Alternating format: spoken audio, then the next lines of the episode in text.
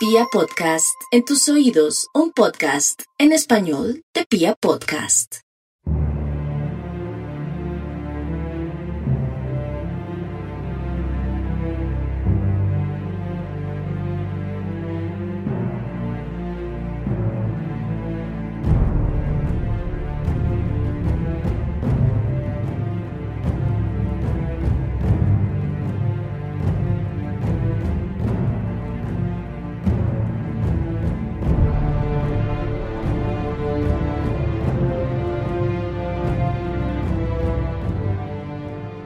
Decía Jacinto Benavente, dramaturgo español, que el ajedrez, interesantísimo, era un juego de dioses, por cuanto se le permitía al hombre manejar a su antojo un mundo en pequeño con todas sus figuras.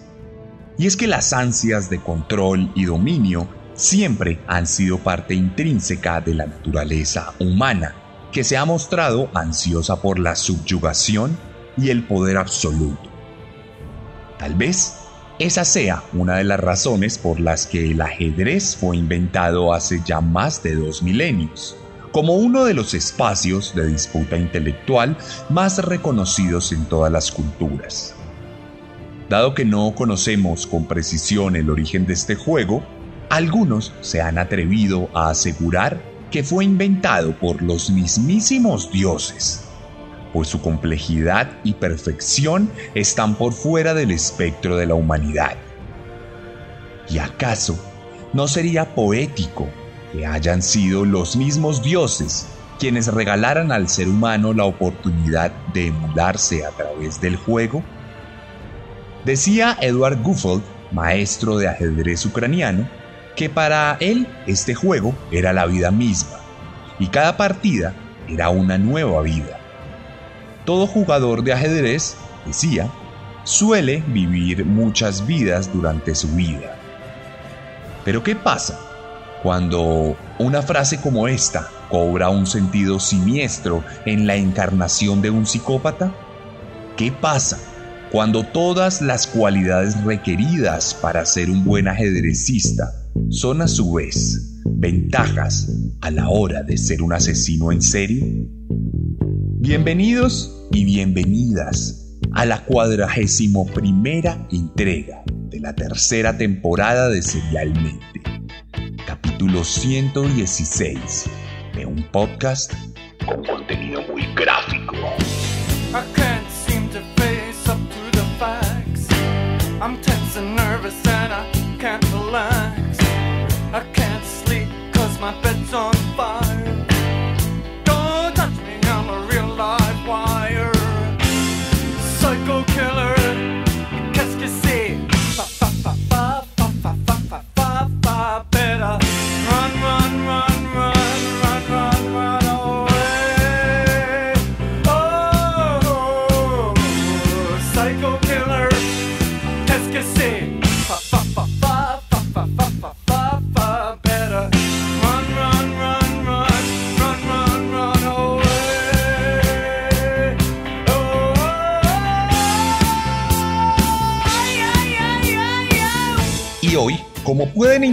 Por la portada de este capítulo y por su introducción, vamos a hablar de un ajedrecista.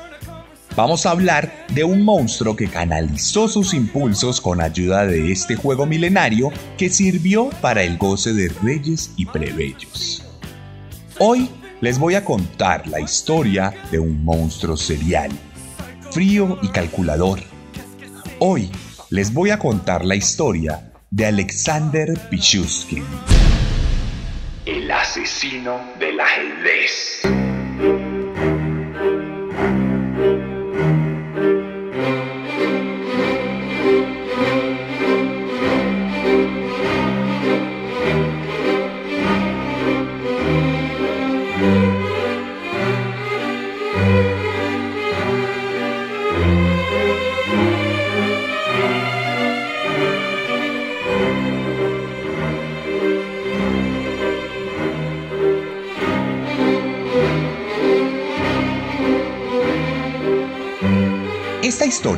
Comienza el 9 de abril de 1974 en Mitsubishi, una pequeña ciudad de 200.000 habitantes a pocos kilómetros de Moscú, Rusia, allá donde nació Alexander Yurievich Pichuskin, en un hogar que aparentemente era funcional hasta que a los 10 meses de llegar a este mundo, su padre abandonó la casa dejando a una madre solitaria con dos hijos que crecieron sin percibir este abandono. Esto gracias a que los abuelos supieron suplir el vacío del padre, consolidando un hogar relativamente estable y un entorno seguro para los niños. Aliogin, el famosísimo ajedrecista ruso, afirmó que para competir en el ajedrez era preciso, ante todo, conocer la naturaleza humana y comprender su psicología. Asimismo, nos pasa a nosotros aquí en Serialmente, pues para comprender la naturaleza de los actos nefastos que nuestro protagonista cometería, es menester que conozcamos su psicología y el origen del mal que le habitaba. Se sabe que la primera infancia de Alexander fue normal. No vivió ningún episodio de violencia o de abuso. Asistía a la escuela con normalidad y siempre se mostró como un niño afable, con ansias por conocer el mundo y por disfrutar de la vida tal como lo hacían los demás infantes que le rodeaban. Sin embargo, cuando tenía poco más de cinco años, sufriría un accidente que lo cambiaría para siempre. Un día estaba jugando en un columpio. Como suelen hacer los niños más inquietos, superó la barrera de sus propias posibilidades y exageró en el impulso del balanceo constante, por lo que se cayó de para atrás y el mismo columpio lo golpeó tan fuertemente en la parte superior de su frente que cuando fue llevado al hospital los médicos determinaron que había sufrido una lesión severa en la corteza frontal de su cerebro, lo que determinaría su personalidad por el resto de sus días, convirtiéndolo en una persona con dificultades para controlar sus propios impulsos y con estados de ánimo cambiantes en los que la ira se materializaba fácilmente, convirtiéndolo en un niño con tendencias violentas y la imposibilidad de regular sus emociones. Esto, además, vino acompañado de algunas dificultades con el lenguaje, pues el niño pronunciaba mal algunas palabras y a la hora de escribir confundía algunas letras. Este momento de su vida coincidiría con la mudanza de la familia entera a Moscú, a la calle Kersonkaya, donde los abuelos, madres e hijos vivirían durante décadas de forma estable y cotidiana. No obstante, ante los trastornos del lenguaje del pequeño, la madre de Alexander decidió inscribirlo en una escuela de aprendizajes especiales, muy a pesar de que el niño, en realidad, mostraba una inteligencia superflua para la época. El problema es que siendo un niño nuevo y con dificultades para expresarse, Alexander se convirtió en el blanco de las burlas y el matoneo de otros niños de la escuela que no dudaron en atacarle de forma constante y repetitiva. Esto, por supuesto, y como es natural, despertaría en Pichushkin un gran resentimiento que de forma muy lenta y progresiva comenzaría a gestar dentro de su corazón un odio por la humanidad generalizado y un desprecio psicópata por todo aquel que le rodeara. Este odio, en todo caso, sería apenas un cúmulo de fantasías y de deseos reprimidos que tardarían muchos años en salir a la luz. Entonces, fue allí cuando conocería otra cosa que lo marcaría para siempre. El ajedrez.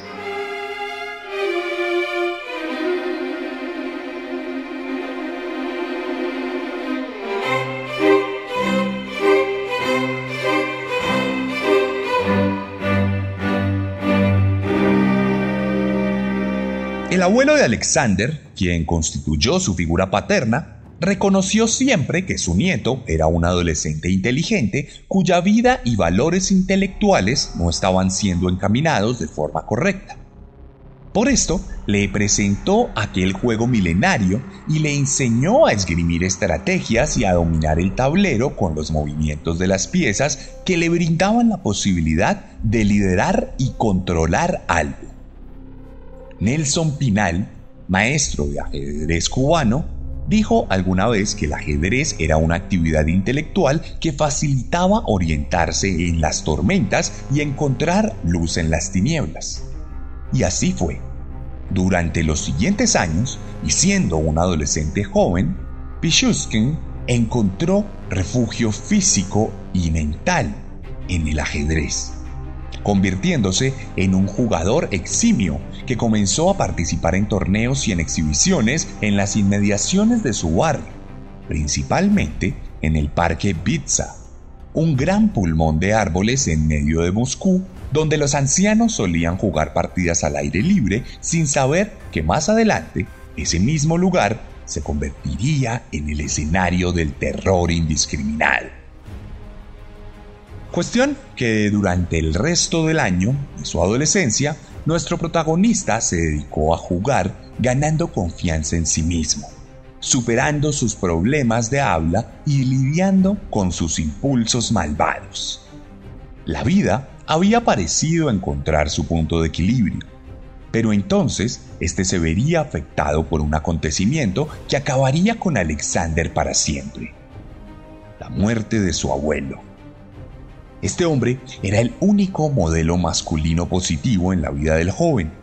Era de alguna u otra manera su único polo a tierra, lo que lo motivaba a seguir adelante, a pesar del matoneo que recibía en la escuela y lo que lo mantenía cuerdo aplacando sus deseos más oscuros. Es por esto que desde este punto Alexander comenzó a desarrollar fantasías oscuras en las que controlaba la vida de las demás personas. David Bronstein, subcampeón mundial de este deporte en 1951, dijo alguna vez que jugar una partida de ajedrez era pensar, elaborar planes y también tener una pizca de fantasía.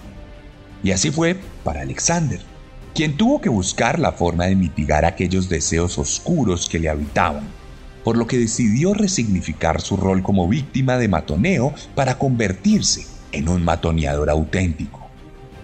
Entonces, cuando cursaba los últimos meses del colegio, decidió comprar una videograbadora y acechar a los niños más pequeños de la escuela, a los cuales arrinconaba en lugares solitarios para intimidarlos mientras los grababa.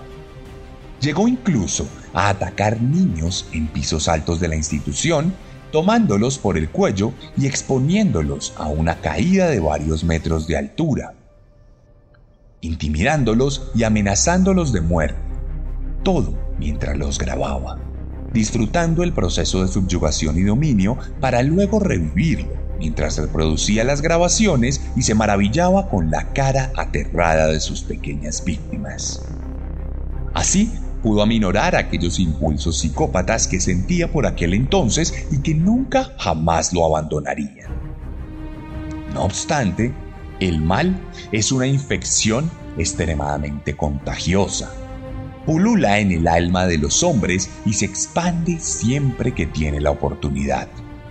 Es por esto que con el tiempo las grabaciones se hicieron insuficientes Pronto, la sed de sangre del asesino del ajedrez lo llevaría a otros estadios.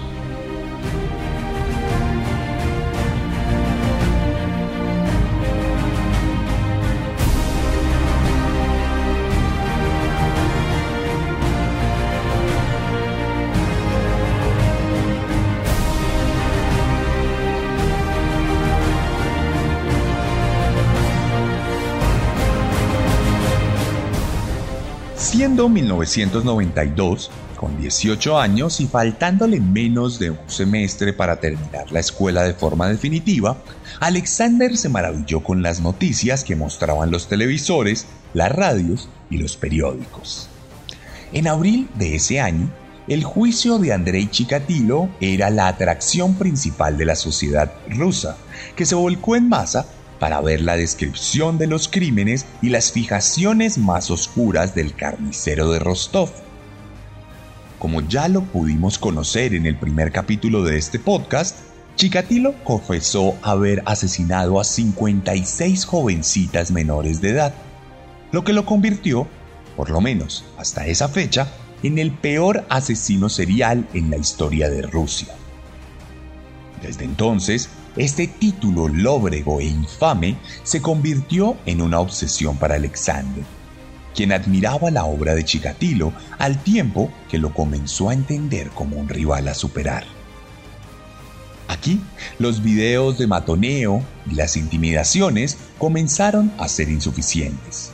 Mijail Tal, el octavo campeón mundial de ajedrez, decía que la imaginación se agitaba por las posibilidades de este deporte de la misma manera en que la imaginación de Alexander lo llevó a fraguar uno de los planes más macabros en la historia de la humanidad, superar a Chikatilo se convertiría en el peor asesino serial en la historia de la madre patria. Y su firma sería que llegaría a un total de 64 asesinatos, el mismo número de casillas que tiene un tablero de ajedrez. Entonces dispuso en su casa uno de estos tableros y se propuso que pondría una moneda sobre cada casilla por cada uno de los homicidios que cometiera. No obstante, él mismo entendía esta tarea como una labor titánica y difícil, por lo que procuró buscar ayuda en su mejor amigo del colegio. Ambos ya se habían graduado. Era julio de 1992, pero Alexander sentía tal confianza por el joven que estaba seguro de que éste compartía sus impulsos psicópatas y sus deseos de ver arder el mundo. Su amigo Mikhail Odikchuk, en más de una ocasión había manifestado que compartía algunas de las ideas aberrantes de nuestro protagonista. Pero una cosa es decir y otra cosa es hacer. El 27 de ese mismo mes, Alexander le citó en lo más profundo del parque Bitsa y entre los árboles y al lado del alcantarillado le contó de forma desmenuzada su plan asesino invitándole a ser partícipe y cómplice de este, de manera que juntos se convirtieran en los peores homicidas rusos de la historia. Pero Mikhail se mostró horrorizado. Jamás imaginó que su amigo hubiera desarrollado más allá las fantasías que compartían. Las ideas inofensivas se materializarían como auténticos crímenes en sus manos, y entonces decidió no participar se negó rotundamente a la petición de Alexander y se molestó con el hecho de que éste tuviera estos planes tan macabros. Esto causó una frustración tremenda en nuestro protagonista. Había abierto su corazón, sintiéndose seguro en su honestidad por primera vez en su vida, todo para ser rechazado.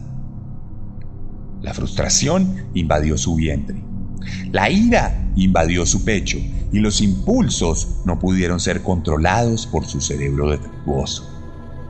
Se abalanzó sobre su amigo, lo redujo como si fuera una bestia implacable y lo estranguló con sus propias manos hasta que extinguió la vida de su cuerpo. Cuando hubo terminado, se maravilló con la sensación de tomar una vida. Disfrutó de la escena por un momento y luego tiró el cuerpo al alcantarillado para volver a casa a cenar, como si nada hubiera ocurrido. Aquella noche puso su primera moneda sobre el tablero de ajedrez.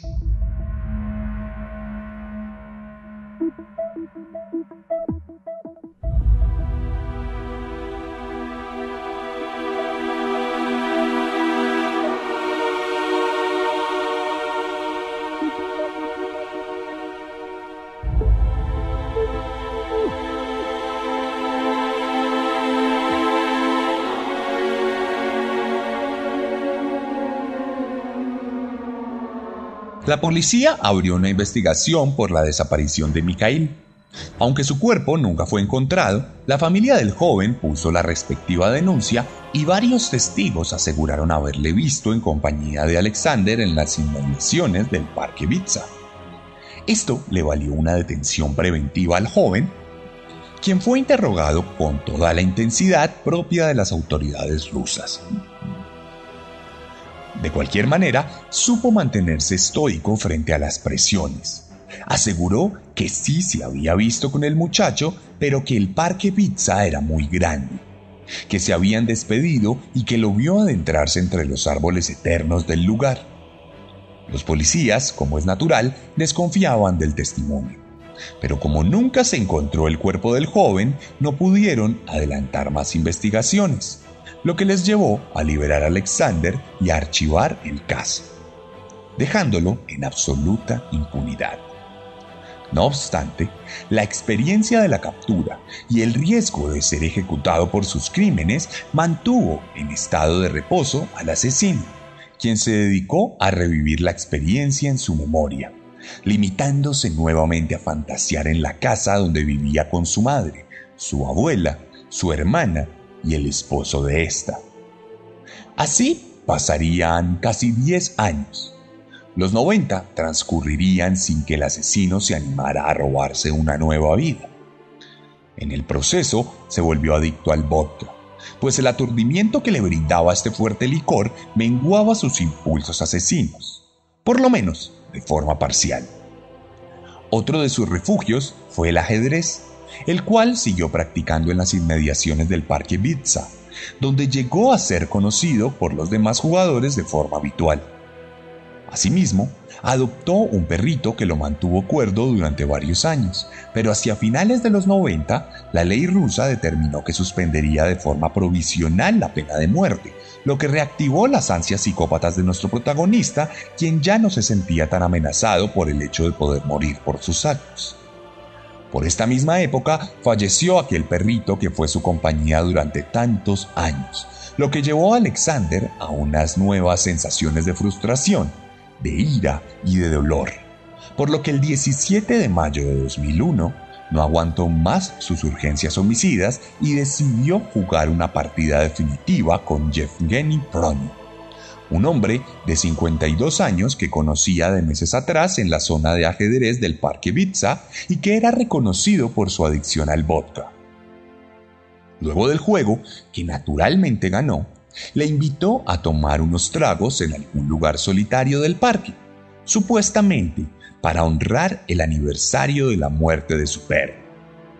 El hombre, que no podía negarse a una invitación de licor gratis, aceptó sin dudar y se adentró entre el bosque.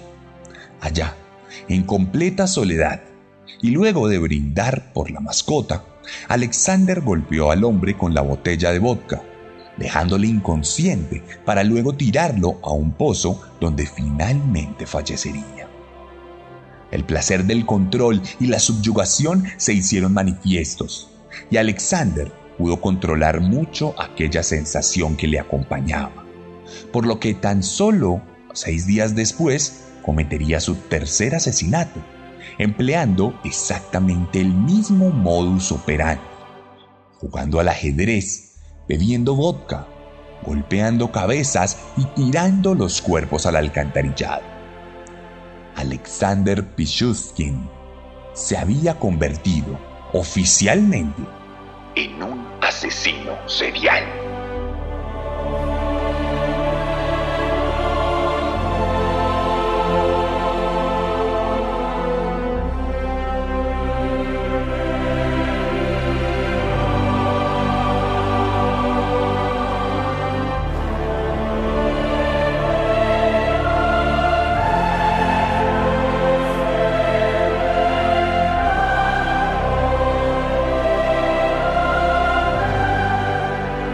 Durante el resto del 2001, Alexander asesinaría a otras siete personas, llegando a 10 víctimas en su incipiente carrera criminal. Hasta ese momento, todas sus víctimas eran hombres, la gran mayoría de ellos de avanzada edad, y muchos con problemas de adicción. Algunos incluso vivían en la calle por cuenta de sus trastornos, por lo que las autoridades no prestaron mucha atención a los cadáveres que pululaban las inmediaciones del Parque Bitsa. Algunos de los cuerpos nunca fueron hallados, pero los que sí eran entendidos como muertes accidentales, pues cuando eran encontrados los golpes en la cabeza, se creía que eran producto de la caída al alcantarillado como resultado de una fuerte borrachera cuyos vestigios se encontraban en las autopsias. A través del 2002, se estima que Pichuskin se cobró la vida de unas 14 personas. En ese año amplió su espectro y comenzó a asesinar también a mujeres, aunque la mayoría de sus víctimas murieron en el Parque Bitsa, algunas fueron también asesinadas en otros lugares, llegando a modificar su modus operandi, arrojando por la ventana a algunas personas. Eso sí, todos los asesinados tenían alguna condición de vulnerabilidad, tratándose siempre de discapacitados, habitantes de calle, alcohólicos o enfermos mentales que no contaban con redes de apoyo.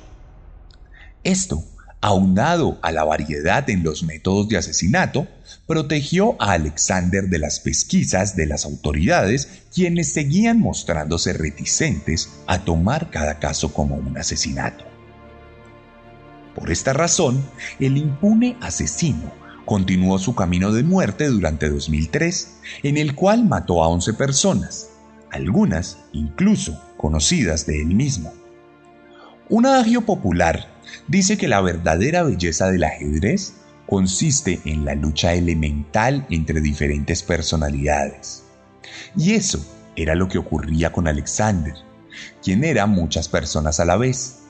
El hombre familiar que siempre ayudó a su mamá y a su hermana, el trabajador incansable que se desempeñaba como estibador y carpintero, el jugador de ajedrez reconocido en el Parque Bitsa y el asesino implacable que para estas alturas ya rondaba casi las 30 víctimas y que había adoptado un arma como su nuevo elemento favorito en los crímenes.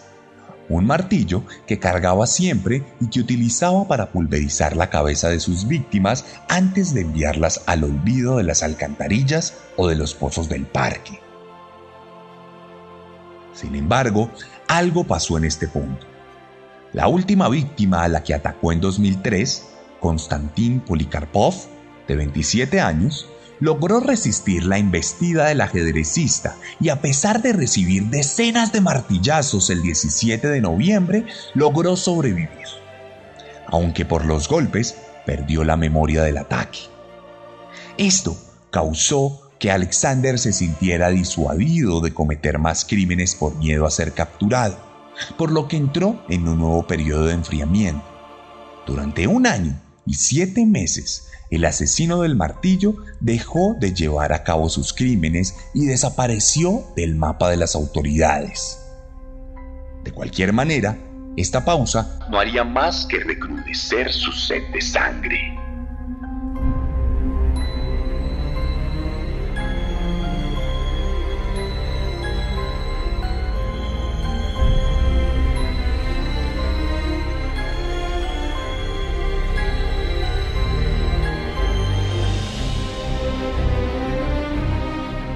Bobby Fischer, uno de los ajedrecistas más famosos de la historia de Estados Unidos, dijo alguna vez que el ajedrez era una guerra en un tablero, donde el objetivo era aplastar la mente del oponente.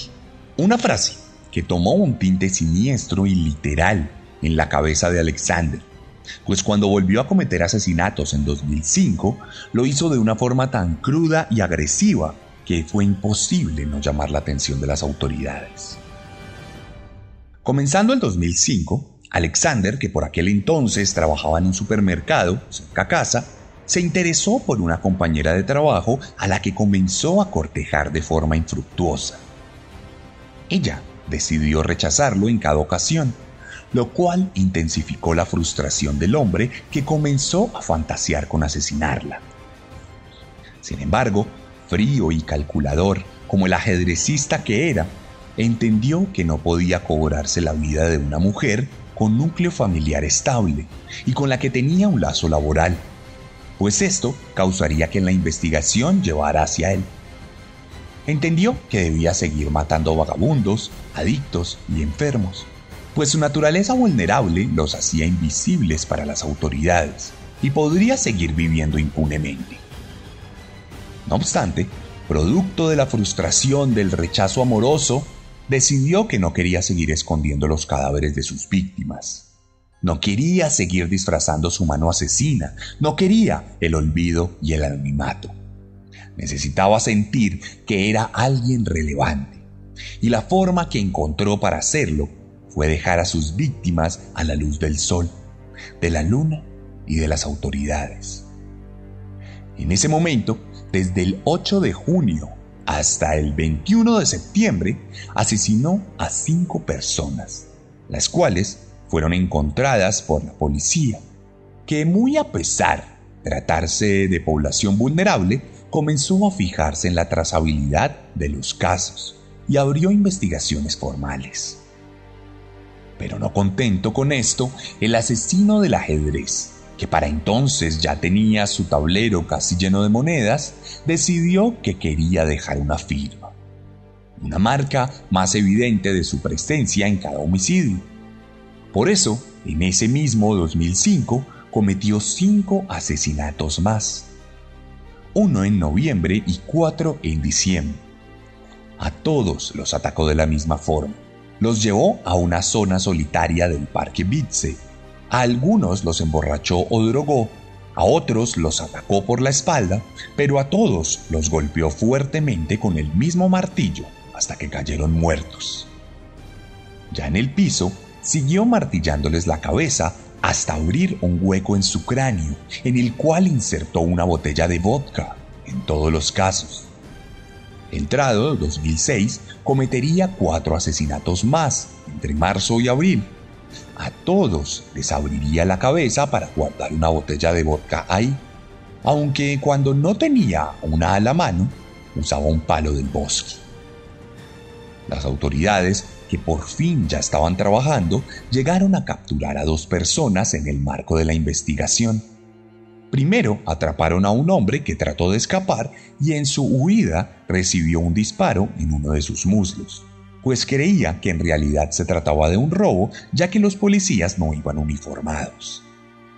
Y luego detuvieron a un hombre vestido de mujer que llevaba un martillo en el bolso, pero que luego demostró coartadas creíbles en todos los asesinatos. De cualquier manera, a pesar de las equivocaciones, las autoridades cerraban el cerco sobre Alexander. Lo habían puesto en jaque.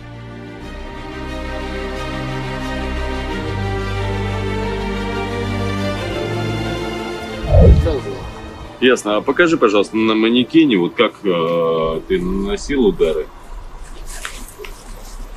Я вот так вот сумка достал молоток, бежал и ударил. Он заорал. Заточенной части?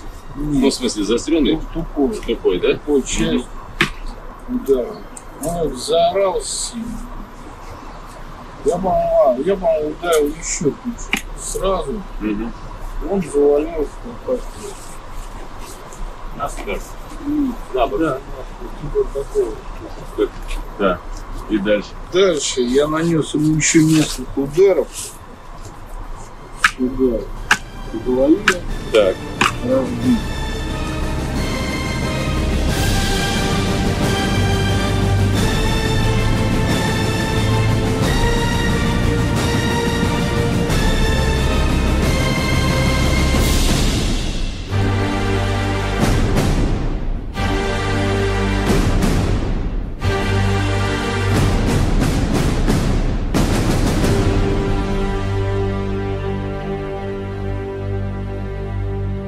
Leo Lipinix, maestro de ajedrez paraguayo, dijo que sus descuidos en sus partidas de ajedrez demostraban claramente los desequilibrios en su propia personalidad.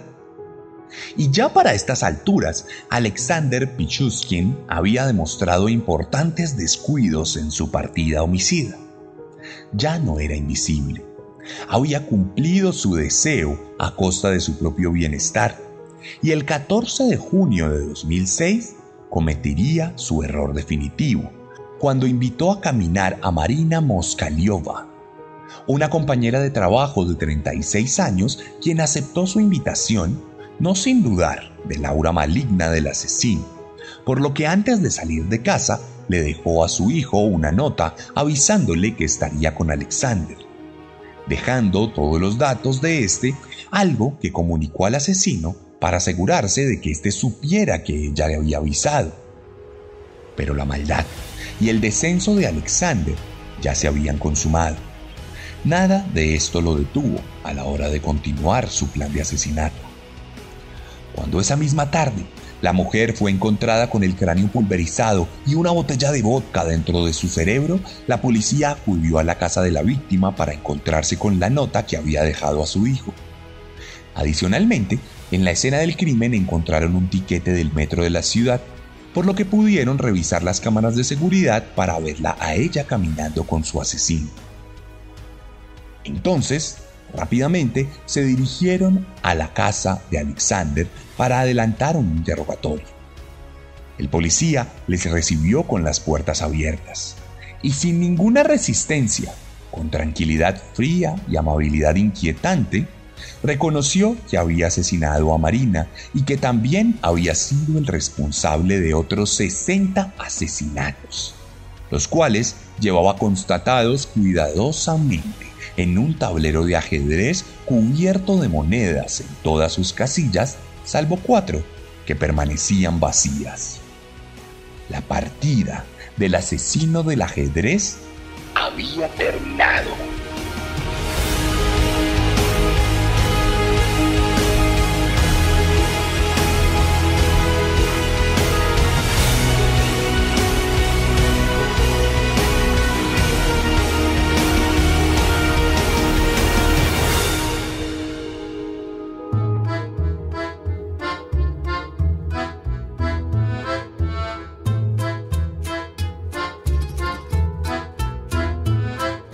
En abril de 2007, casi un año después de su captura, Alexander Pichushkin fue declarado parcialmente cuerdo, por lo que se determinó que era apto para afrontar el juicio. En junio del mismo año, y luego de que la policía recopilara todo el material probatorio, el asesino fue enjuiciado por 52 delitos de homicidio, de los 60 que él mismo aseguraba que había cometido. El proceso fue tan mediático como el de Chikatilo contó con la participación de las familias de las víctimas y con una gran celda de vidrio tras la cual se refugiaba el homicida. Se determinó entonces que la mayoría de las víctimas del ajedrecista eran hombres, que solo cuatro eran mujeres, de las cuales una logró sobrevivir al ataque, y que todos los crímenes fueron cometidos con absoluta sevicia, premeditación y frialdad. En declaraciones, Pichushkin se reafirmó en que en realidad había matado a 60 personas y que, aunque su meta eran 64, la verdad es que una vez cumplido su objetivo, hubiera seguido matando. El asesino fue con las autoridades en varias ocasiones al Parque Vitze a explicar y revivir los crímenes que había cometido, actuando incluso con un martillo de mentiras sobre un maniquí dispuesto para la investigación. Sobre esto hay varios videos. Les voy a dejar uno en mi perfil de Instagram. Asimismo, durante el juicio, el asesino soltó frases infames como la siguiente.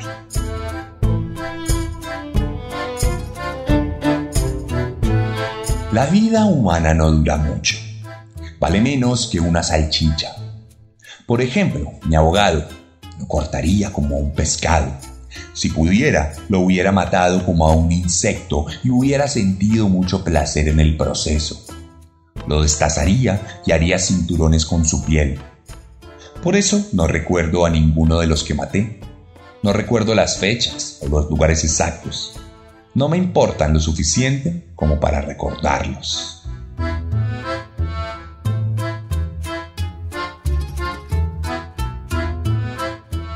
24 de octubre de 2007, el veredicto indicó finalmente que había sido el responsable de 49 asesinatos y 3 intentos de asesinato, por lo que fue condenado a cadena perpetua en una colonia de régimen especial donde estaría encerrado en solitario por lo menos durante 15 años. Un par de meses después, Alexander solicitaría la reducción de su condena a 25 años, lo cual le fue denegado naturalmente. Hoy en día se encuentra recluido en la prisión del Búho Polar, en Siberia, al norte de Rusia. Allí ha atendido a algunos medios de comunicación para responder preguntas con la frialdad que lo caracteriza. En uno de ellos dijo lo siguiente.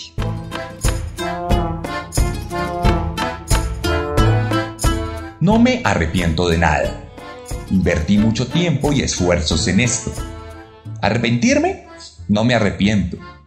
Eso es una formalidad estúpida. Arrepentirme no cambiaría mi sentencia. Desde que era joven soñé con todo eso. Todo ocurrió de la forma en que lo quise. Sabía que estaban tras de mí por 12 de los asesinatos, pero los sorprendí cuando confesé los 60. Vi un programa de televisión sobre mí. Allí, Dennis, un compañero de clase, le decía al entrevistador que cuando se enteraron de mis crímenes estaban en shock. Otros han dicho que soy un caso extraño de un asesino que mata solo por matar. No hay motivación alguna, ni la raza, ni el sexo, ni la religión. Incluso alguien escribió sobre mí que yo no sabía que había cambiado la historia de la criminología en Rusia, que eso me haría quedar en la historia para siempre. Ahora lo sé.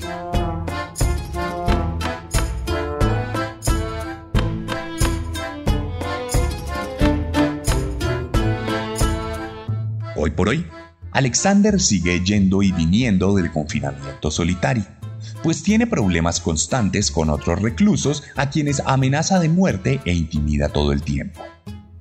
Incluso algunos terroristas chechenos han solicitado el cambio de celda o de pabellón por físico miedo a que el asesino serial les haga daño. Sobre su vida se han hecho innumerables documentales y programas de televisión en Rusia, convirtiéndose en parte de la siniestra cultura popular del país de los gulags y las invasiones. El impacto de Pushushkin en la sociedad rusa llevó a que otros asesinos se inspiraran en él a que se crearan leyendas alrededor del parque Vitza e incluso a que se exterminara a los perros callejeros del lugar por su contribución a que los cadáveres de algunas de sus víctimas nunca aparecieran. Mientras tanto, tras las rejas, Alexander asegura lo siguiente.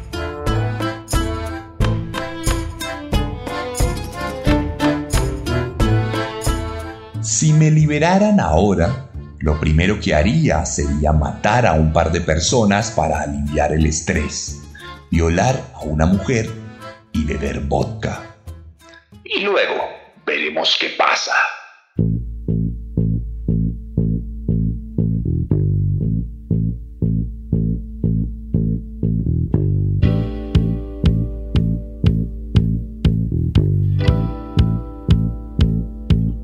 Esta fue la historia de Alexander Pichushkin aquí en Serialmente, capítulo 116 de este podcast, el más escuchado sobre asesinos seriales en Colombia.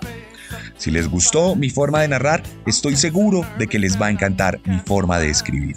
Recuerden que soy escritor, recuerden que lo que hago busca que la gente se acerque a mi literatura y quiera leerme. Tengo para ustedes tres libros publicados. Descenso, que es una novela psicópata ambientada en Bogotá con 10 interludios de asesinos seriales reales. Carne, que es un libro de relatos caníbales. Son 7 relatos, aunque en la segunda edición son 8 relatos. Y Letargo, una novela histórica ambientada en la Segunda Guerra Mundial, inspirada en esa segunda temporada de Serialmente.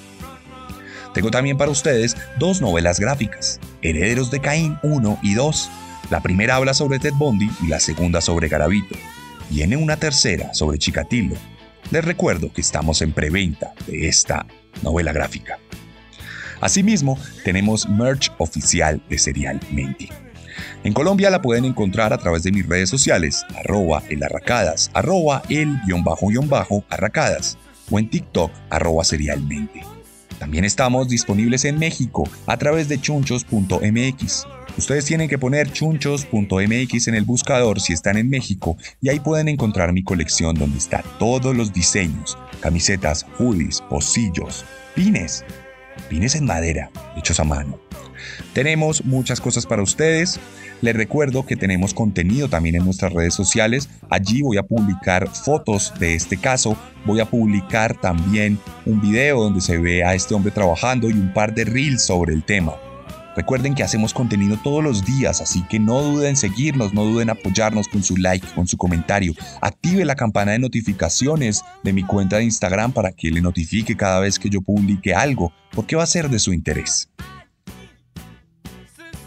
Por último, les quiero recordar que la próxima semana, el martes 6 de junio, me voy a ir a Canadá. Voy a estar en Canadá aproximadamente durante 20 días, en Montreal, en Quebec y en Toronto. Les digo esto porque si usted escucha serialmente y está en Canadá, puedo llevarle personalmente los libros o la merch. Escríbame, por favor, antes del 6 de junio y podré llevarle estas cosas. Les agradezco por quedarse hasta el final. Espero que disfruten su partida de ajedrez. Y nos escuchamos la próxima semana con un nuevo monstruo.